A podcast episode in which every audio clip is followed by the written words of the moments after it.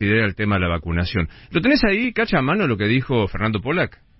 Yo sí creo que la gente se tiene que vacunar. A mí no me gusta tomar posiciones eh, eh, más allá de lo que yo sé. Y lo que yo sé es que hay que vacunarse porque el que no se vacuna es un tarado. Eso es así.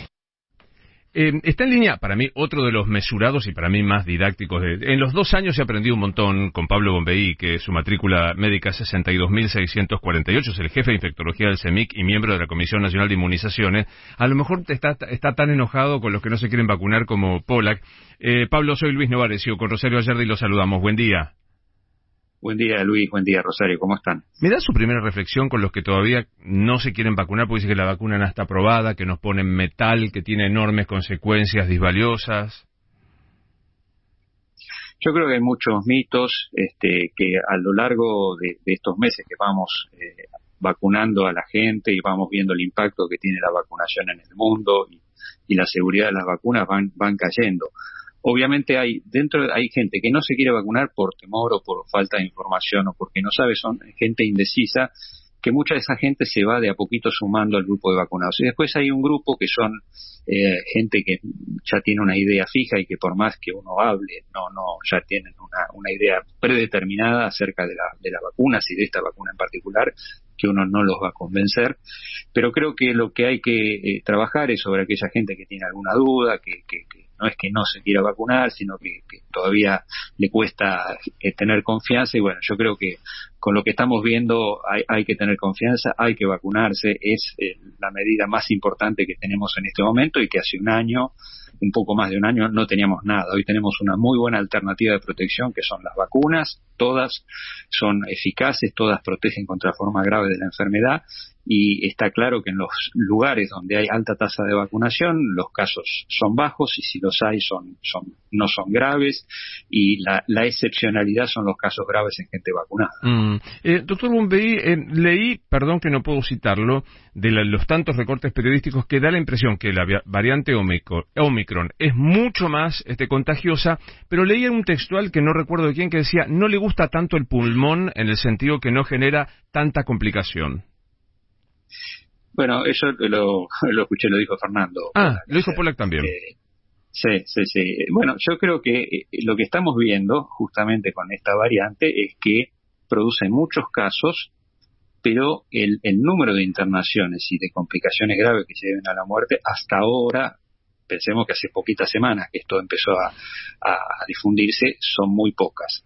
Ahora, cuando uno tiene un número muy grande de casos, siempre existe la posibilidad de que haya internado gente más débil o gente que responde menos a la vacuna que termine internado y que lamentablemente en algunos casos fallezca. Entonces, eh, tenemos que eh, limitar el número de casos a lo máximo posible, aumentar la tasa de vacunación y, por ahora, tener en cuenta que es un virus que tiene mucha facilidad para infectar, fácilmente se transmite pero que por ahora no estamos viendo eh, impacto grave, lo cual no quiere decir que no lo pueda provocar, porque todavía estamos empezando a ver la circulación de esta variante, pero parecería ser que se transmite fácilmente, se produce la enfermedad digamos, eh, eh, no complicada y las complicaciones son menos frecuentes. Pero todo esto es muy preliminar y tenemos que esperar un poco más de tiempo para, para confirmarlo.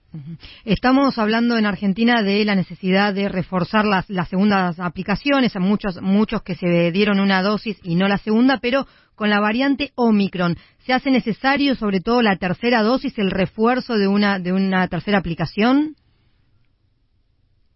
Es muy probable que con, con, la variante Omicron, al igual que con la Delta, sea necesario al menos tener dos dosis, por lo menos. Todavía no sabemos, porque todavía no tenemos datos de la efectividad de dos dosis, si dar una tercera o un refuerzo va a ser mejor, pero parecería ser que aquellas personas que se vacunaron hace mucho tiempo o que se vacunaron y son mayores de 50 años con alguna de las vacunas como Sinopharm deberían recibir un refuerzo para tener esa mayor protección. Daría la impresión de que por lo menos las dos dosis son eh, necesarias y después en algunos casos también los refuerzos. ¿no? Mm. Mire, estamos hablando con usted, estamos hablando con el doctor Pablo Bombeí, que es el director de infectología de CEMIC, y nos dicen, hay un caso nuevo de una chiquita con encefalitis post vacuna. Em, yo no dudo que lo haya, pero digo, ¿es em, relevante en términos estadísticos esto? ¿Hay, ¿Hay alguna prueba de que los vacunados corren serios riesgos de encefalitis? Bueno, todo caso que ocurra post vacunación hay que evaluarlo, hay que estudiarlo detenidamente, buscar todos los elementos que, que se acercan a esos casos y que tienen relación, porque, eh, digamos, si uno no vacunara, hay situaciones de salud que ocurren. Si casos de encefalitis ocurren, aunque yo no vacunara a nadie eh, en Argentina, voy a tener casos de encefalitis porque hay muchas causas de encefalitis. Es raro que eh, las vacunas estas eh, digamos, de COVID hasta ahora no hemos visto casos de encefalitis. Sería por lo menos el primer caso si, si esto realmente tiene que ver con la vacuna. Pero por eso es muy importante que esto se notifique a la, Comisión de Seguridad en Vacunas del país porque se hace una investigación y se establece si puede haber una relación causal o casual. Como decía antes, uno puede tener encefalitis la gente puede tener encefalitis en, en, el país aunque no nos vacune, porque es, situaciones que ocurren. Lo que pasa es que cuando uno vacuna a mucha gente, puede ese caso de encefalitis que hubiese ocurrido igual, a lo mejor aparece unos días después de la vacuna y uno obviamente tiende a asociarlo, pero hay que estudiarlo muy bien y realmente determinar si tiene asociación o no. Hasta ahora casos de encefalitis asociados a vacunas, a ninguna de estas vacunas se ha visto. Sí se ha visto eh, lo que se llama síndrome de Guillain-Barré, pero no, no es, eso no es encefalitis. Eh, doctor Bombay, gracias y buen año, ¿eh? Gracias a ustedes, igualmente. Hasta